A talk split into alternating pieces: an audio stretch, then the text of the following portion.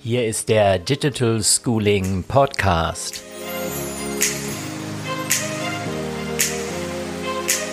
Heute sind wir in Deutschland, um genauer zu sein, in Bayern und um das noch etwas spezifischer zu machen, in Franken.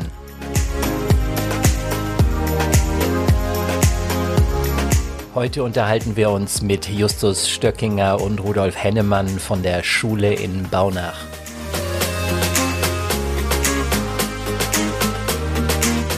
Herr Stöckinger, Herr Hennemann, stellen Sie sich doch kurz vor. Mein Name ist Hennemann Rudolf, ich bin Schulleiter seit jetzt im zweiten Jahr an der Mittelschule Baunach, an der Grund- und Mittelschule Baunach. Baunach liegt im schönen Oberfranken, äh, zehn Kilometer vom Bamberg entfernt. Mein Name ist Justus Stöckinger, ich bin Lehrer an der Mittelschule, habe im Moment die 10. Klasse und bin auch der Systembetreuer der Schule. Wie viele äh, Schüler sind denn da so und Lehrer an der Schule, damit wir mal ein Gefühl bekommen? Die Grundschule hat ungefähr 280 Schüler und die Mittelschule 180 Schülerinnen und Schüler, genau. Ja. Ja, und Lehrer? Wir haben, einen, wir haben einen Regelzug, fünfte bis neunte Klasse und einen M-Zug ab der siebten bis zur zehnten Klasse in der Mittelschule. Ja, wie viele Lehrer sind das insgesamt? Circa 40 Kolleginnen und Kollegen. Ja. Ja, das ist doch eine ganze Menge, was man so zu managen hat denke ich mal, ja. Ähm, ja, ich, Sie sind jetzt von der Schule her, die ist ziemlich gut digitalisiert, wenn ich das mal so salopp ausdrücken darf. Vielleicht erzählen Sie mal ein bisschen dazu, wie das dazu kam oder, oder wie sich das entwickelt hat und wo die Reise auch noch hingehen soll vielleicht. Also wir haben vor zwei Jahren uns zusammengesetzt mit dem Bürgermeister vor Ort und haben uns überlegt, wie wir die Digitalisierung an der Mittelschule und Grundschule vorantreiben können und wie wir das finanziell gestalten und haben uns dann im Endeffekt ein Konzept überlegt, ähm, das der Hennemann vielleicht ein bisschen genauer beschreibt. Okay, von der Grundidee dieses Konzepts, so ein übergeordneter Gedanke war, dass jeder Schüler, jede Schülerin eigentlich von jedem Ort aus mit jedem Gerät äh, auf ihre Daten zugreifen kann, um eben jetzt die Vorteile von diesem äh, von dieser Infrastruktur zu nutzen, um miteinander zusammenzuarbeiten zu können, egal wo sie sind. Früher war es dann so, da war man abhängig vom, vom, äh, vom, fällt mir ein, vom Server beispielsweise und konnte, wer, wer außerhalb der Schule war, konnte auf seine Daten immer zugreifen. Das war immer ein Problem vor allem auch wenn es um die Prüfungen ging bei der Projektprüfung, sodass man zusammenarbeiten konnte. Und das war unser übergeordneter Gedanke. Und das hat uns eben zu dieser Infrastruktur, zu dieser Entscheidung geführt. Einmal ging es los, das ganze Haus mit WLAN auszustatten, als ersten wichtigen Schritt, damit die Schüler auch im Klassenzimmer zurückgreifen können. Und zu Google sagst dann du, was hörst du? Genau, und dann ähm, haben wir uns überlegt, wie, welche Firmen oder welche Software uns das bietet und dann sind wir dann irgendwann bei der G Suite gelandet, um den Schülern das irgendwie zu ermöglichen, wenn sie in der Schule was arbeiten, dass sie zu Hause weiterarbeiten können, dass sie das Ganze teilen können, dass sie ähm, ja ähm, an verschiedenen Geräten drauf zugreifen können. Wir haben jetzt auch in der Corona Zeit herausgefunden, dass viele Schüler gar keinen ähm, festen PC, geschweige denn irgendwie ein Tablet zu Hause haben. Da kommen wir vielleicht nachher nochmal drauf, wenn wir das jetzt gelöst haben. Und haben uns dann eben für die G Suite entschieden und ähm, fahren im Moment sehr gut damit, würde ich sagen. Es ist im Prinzip eine Erweiterung unserer Infrastruktur. Es gibt einen zweiten Raum, sage ich immer. Ne? Es gibt auch den äh, digitalen Raum für uns, im wahrsten Sinne des Wortes, der dann auch jetzt gerade jetzt natürlich intensiv genutzt wird, aber der wurde auch davor schon genutzt von den Kolleginnen und Kollegen. Ja, was war denn so die große Umstellung jetzt mit dem Fernunterricht? Lief das einfach alles so weiter oder wie muss man sich das vorstellen? Naja gut, äh, bei 30 Kolleginnen und Kollegen äh, sind wir nachher nicht alle auf dem gleichen Stand. Das ist schon mal äh, die erste Tatsache. Es war natürlich für alle ein Schock, für die Schüler, für die Eltern und für die Lehrer und äh, große Umstellung. Aber wir haben ja das Glück gehabt, dass wir eine gute Infrastruktur haben, dass wir zum Beispiel, jeder Schüler hat bereits seine E-Mail-Adresse, hat ein eigenes Konto, hat im Prinzip potenziellen Zugriff auf eine eigene Datenstruktur und das war sehr hilfreich, sodass die Lehrer sich schnell ja, umgestellt haben und das genutzt haben. Auch manche Lehrer, die dann etwas distanziert waren, konnten, äh, haben gelernt, es jetzt zu nutzen. Und äh, das war für uns jetzt einfach eine große Hilfe. Denn wir mussten jetzt nicht am 13. März, da ging es ja los, also war ja klar, dass es dann am Montag darauf dicht ist alles. Da muss man nicht hektisch alle Schüler fragen äh, nach den E-Mail-Adressen und solche äh, Sachen aufbauen. Das war bei uns schon da. Das war sehr hilfreich. Und dann ist es ja nicht nur Kommunikationsmöglichkeit, sondern es ist eben auch eine Möglichkeit zu unterrichten, also richtige Einheiten zu machen. Und das war der zweite große Vorteil, dass wir nicht nur Mails hin und her schreiben, sondern dass das irgendwie auch mit Material und, und äh, didaktisch strukturiert aufgebaut werden kann. Das ist eigentlich ganz hilfreich gewesen. Und ja, die, die Videokonferenzen haben von Anfang an auch funktioniert. Das heißt, man konnte auch ähm, schönen Kontakt zu den Schülern halten. Wir haben Klassenkonferenzen abgehalten oder halten die jetzt noch ab. Ich ähm, spreche jetzt in der Vergangenheit, weil meine Schüler jetzt seit Montag wieder da sind. Ähm, und viele Kollegen haben Classroom schon eingesetzt und viele neue Kollegen sind jetzt oder viele Kollegen sind jetzt dazu gestiegen, das ähm, jetzt auch einzusetzen und den Schülern so schön Material austeilen zu können. Ähm, das geht teilweise bis in die Grundschule, zweite Klasse rein, die jetzt da mit diesem Classroom arbeiten. Manche Kollegen ähm, haben noch angefangen, dann einfach nur Ordner zu teilen oder das auch noch per E-Mail zu verteilen. Aber mittlerweile, ähm, je länger das dauert, desto ähm, technisch versierter sind wir mittlerweile. Und ja, das ist ein Prozess. Wir haben mal gedacht, die ersten drei Wochen jetzt vor Ostern, das ist eine Übergangsphase. Da hat jeder versucht, sich irgendwie durchzuschlagen. Es gab dann schon erste Verbesserungen. Aber jetzt nach Ostern sind wir quasi in der Phase 2, wo wir dann auch zusammengesessen waren, Konferenzen gehalten haben, um äh, uns gegenseitig zu helfen und zu optimieren. Vielleicht auch zu dem Google Meet. Das habe ich als Schulleiter sehr gut genutzt, als Feedback-Konferenz. Äh, die haben wir wöchentlich abgehalten, dass jeder Kollege dann da war, egal wo es eben, äh, die waren ja alle daheim. War sehr gutes Werkzeug, das jetzt auch eben die Klassen mit, die Lehrer mit ihren Klassen äh, nutzen, um zum Beispiel äh, jeden Früh um halb neun äh, einfach auch mal Struktur aufzubauen und dann den Lehrer zu sehen und die Schüler zu sehen. Denn das ist das Problem natürlich bei diesem Fernunterricht, dass der eine oder andere Schüler verschwindet. Und so muss er halt dann da sein und dann sieht man ihn auch. Und das hat äh, durchaus Vorteile. Vielleicht noch eine kleine äh, Anmerkung. Sogar unsere Sozialarbeiterin hat jetzt einen eigenen Classroom eingeführt, denn die darf jetzt auch nicht mehr rein. Äh, und die hat mir heute früh berichtet, dass sie bereits ersten Kontakte hatte mit, mit äh, einem Schüler. Und da geht es dann äh, um soziale Probleme, um Probleme im Elternhaus. Ansonsten hätte die gar keine Möglichkeit. Also natürlich telefonisch. Aber so äh, Meet-Treffen ist viel besser geeignet, weil man sich dann auch sieht. Ne? Das hat natürlich den, den großen Vorteil. Aber das jetzt nur so als äh, Zeichen, wie sich das durchaus erweitert. Ja, also man, man kann sich schon dran, auch ein bisschen dran gewöhnen zumindest, dass man sich nicht mehr persönlich sieht. Äh, wie, wie, viel, wie viel Unterricht ist denn nun wirklich ausgefallen? Ich denke mal, Sie haben bestimmt nicht von heute auf morgen da jetzt äh, praktisch allen, jeden Unterricht gleich auf Miet abgehalten.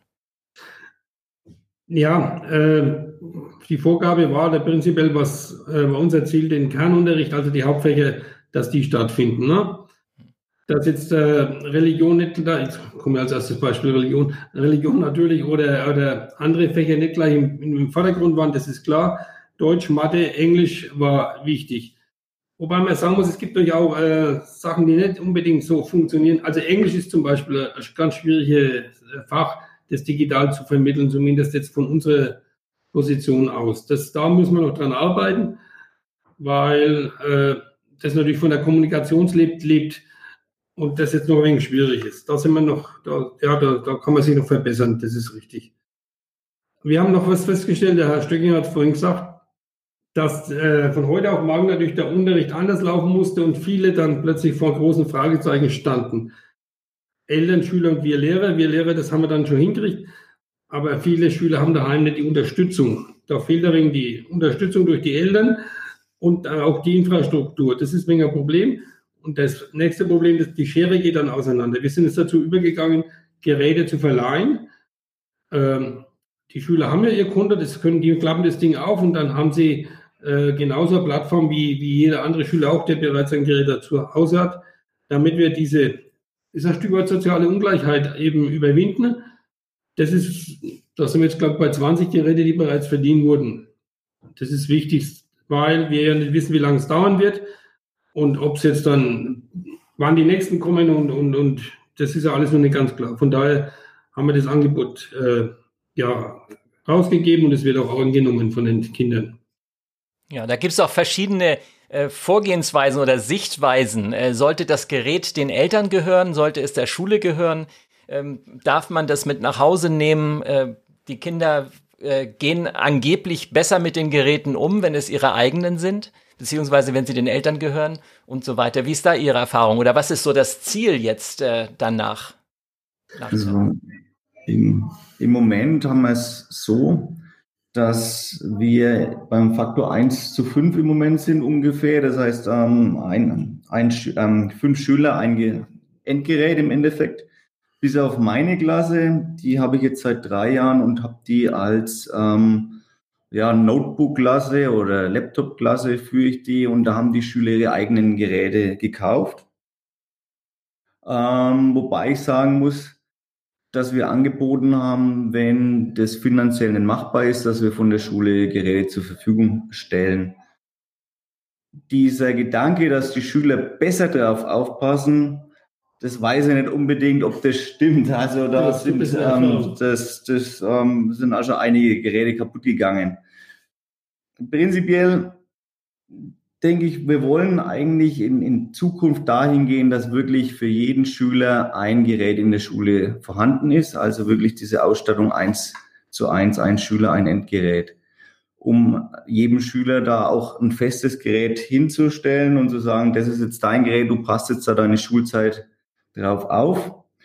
Wie wir das dann zu Hause lösen, das wissen wir auch noch nicht so ganz, weil wir haben jetzt wirklich also in der Corona-Zeit jetzt äh, ähm, rausgefunden, dass, wie der Hennemann schon gesagt hat, dass einige Schüler einfach keinerlei ähm, Endgeräte zu Hause haben. Also die haben da wirklich jetzt ähm, die ganze Zeit am Handy da diese Aufgaben gelöst und ähm, Google Docs erstellt und so weiter. Und was wir jetzt auch noch rausgefunden haben, dass manche Schüler gar kein WLAN zu Hause haben. Das heißt, die machen das alles über die mobile Datenverbindung. Also wie wir das so genau gestalten, das wissen wir auch noch nicht so richtig. Mhm in Zukunft. Mhm. Ja, große, große Herausforderung. Was, was hat sich denn jetzt geändert? Ist der Unterricht jetzt, wo die Schüler wieder zurück sind, genauso wie vorher? Also ich bin jetzt seit Montag wieder in der Schule und ähm, im Moment ist gar nichts normal. Also mit, mit normalen Unterricht kann man gar nicht ähm, halten, so wie man das gewöhnt, dass man Gruppenarbeiten macht und so weiter. Das ist im Moment alles eingeschränkt, darf man alles nicht.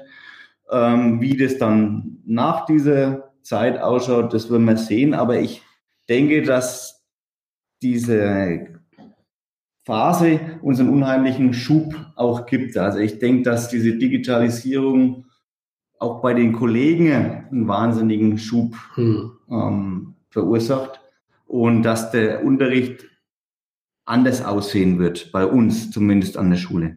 Ja. Hat, ist jetzt praktisch die, die Fortbildung der Kolleginnen und Kollegen sozusagen durch die Krise beschleunigt? Natürlich, äh, weil wir dann immer wieder gesagt haben, äh, wir haben mit diesem Werkzeug, gibt es die und die Vorteile. Ja, gibt es die und die Möglichkeiten, die man sonst vielleicht jetzt mit einem ganz normalen, wo man nur E-Mails hat oder gar noch mit WhatsApp äh, sich rumgeschlagen hat. Äh, diese Vorteile werden erkannt und werden genutzt. Und das Ziel ist natürlich zu sagen, so, die Schüler sind sensibilisiert, das sind ja nicht nur die Lehrer, ne? die Schüler sind ja auch alle da, auch der größte Teil ist ja im nächsten Jahr auch noch da. Das heißt, wir können auf dieser Basis weiterarbeiten, sodass ich hergehen kann und sagen, so, du hast immer noch ein Zimmer mehr. Wenn wir mal bei der Perspektive sind, wir sind äh, gerade dran, im nächsten Jahr eine Ganztagsklasse, eine gebundene Ganztagsklasse einzurichten. Und äh, von, von der Einrichtung her, wir werden saniert, von daher kann man ein bisschen experimentieren wollen wir uns an diesem Münchner Lernhausmodell orientieren, sodass die Schüler einen festen Arbeitsplatz haben, auch mit einem festen Gerät oder mit einem eigenen Gerät.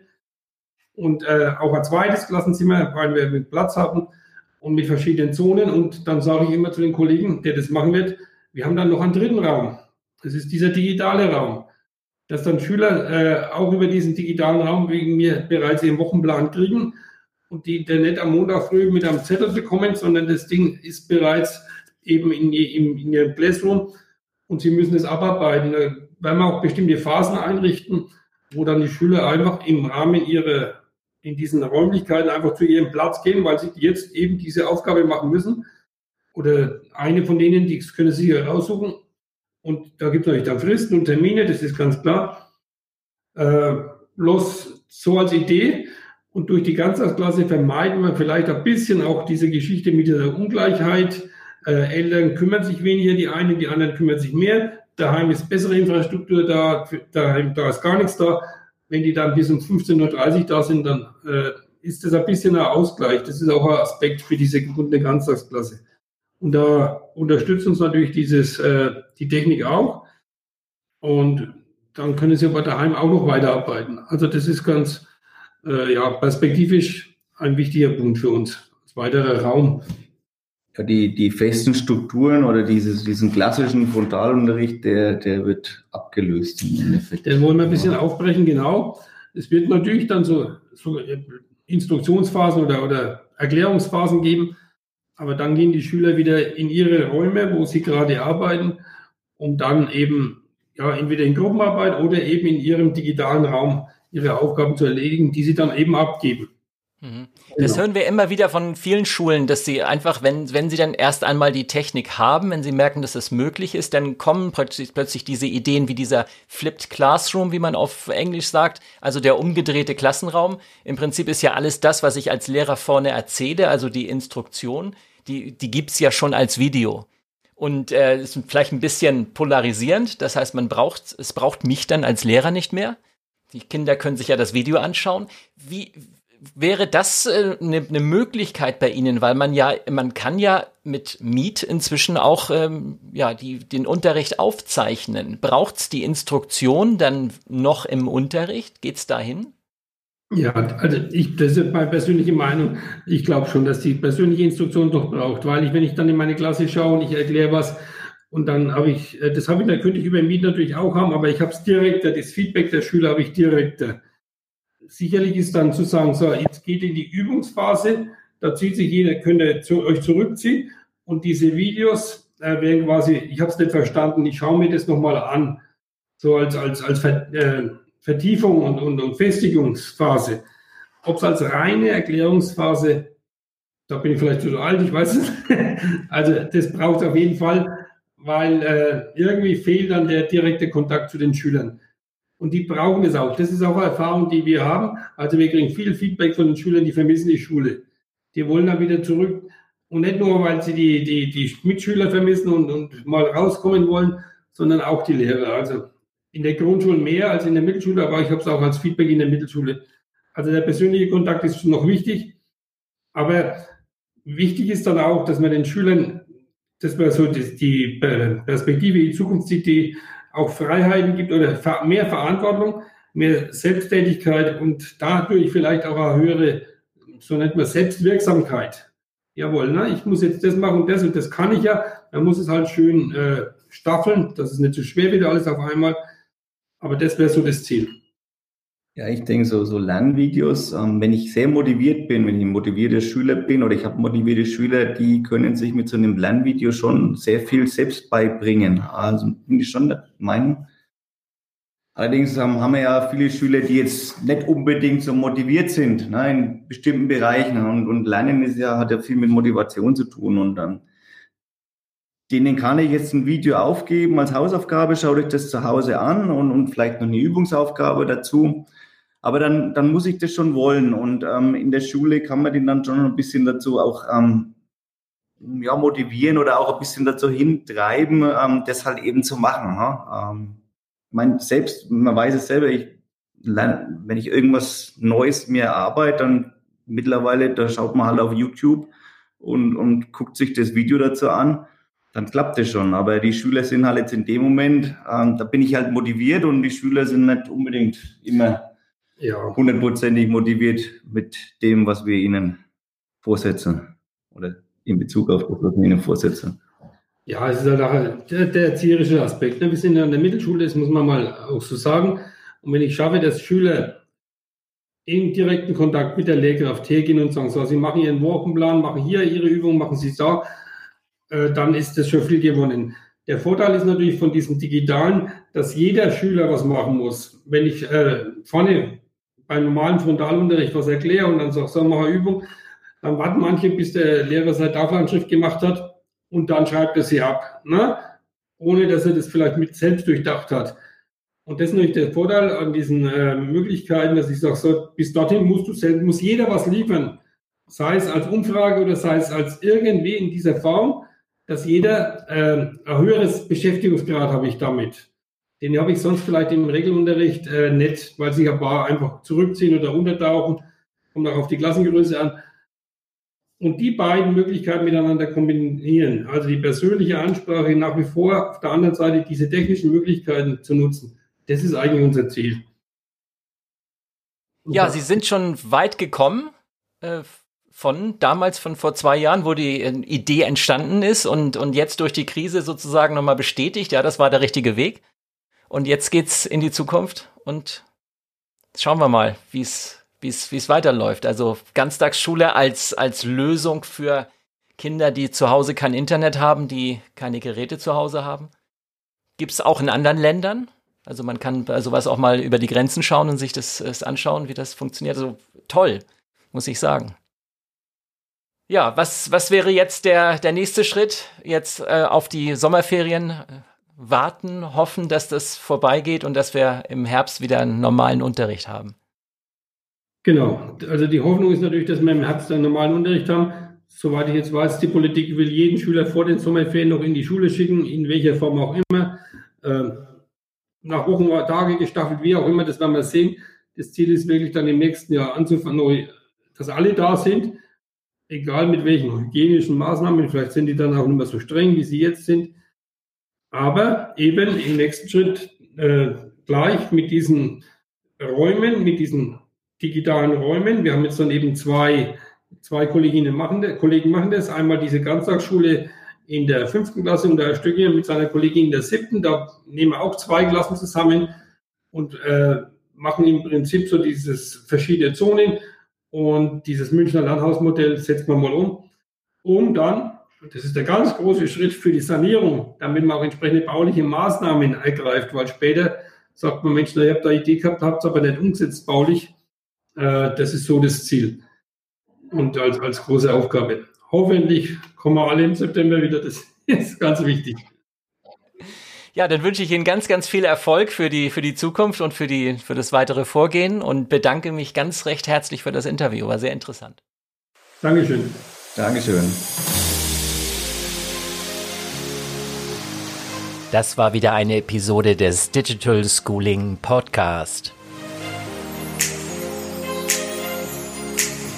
Geschichten von Menschen, die digitalen Unterricht leben und erleben.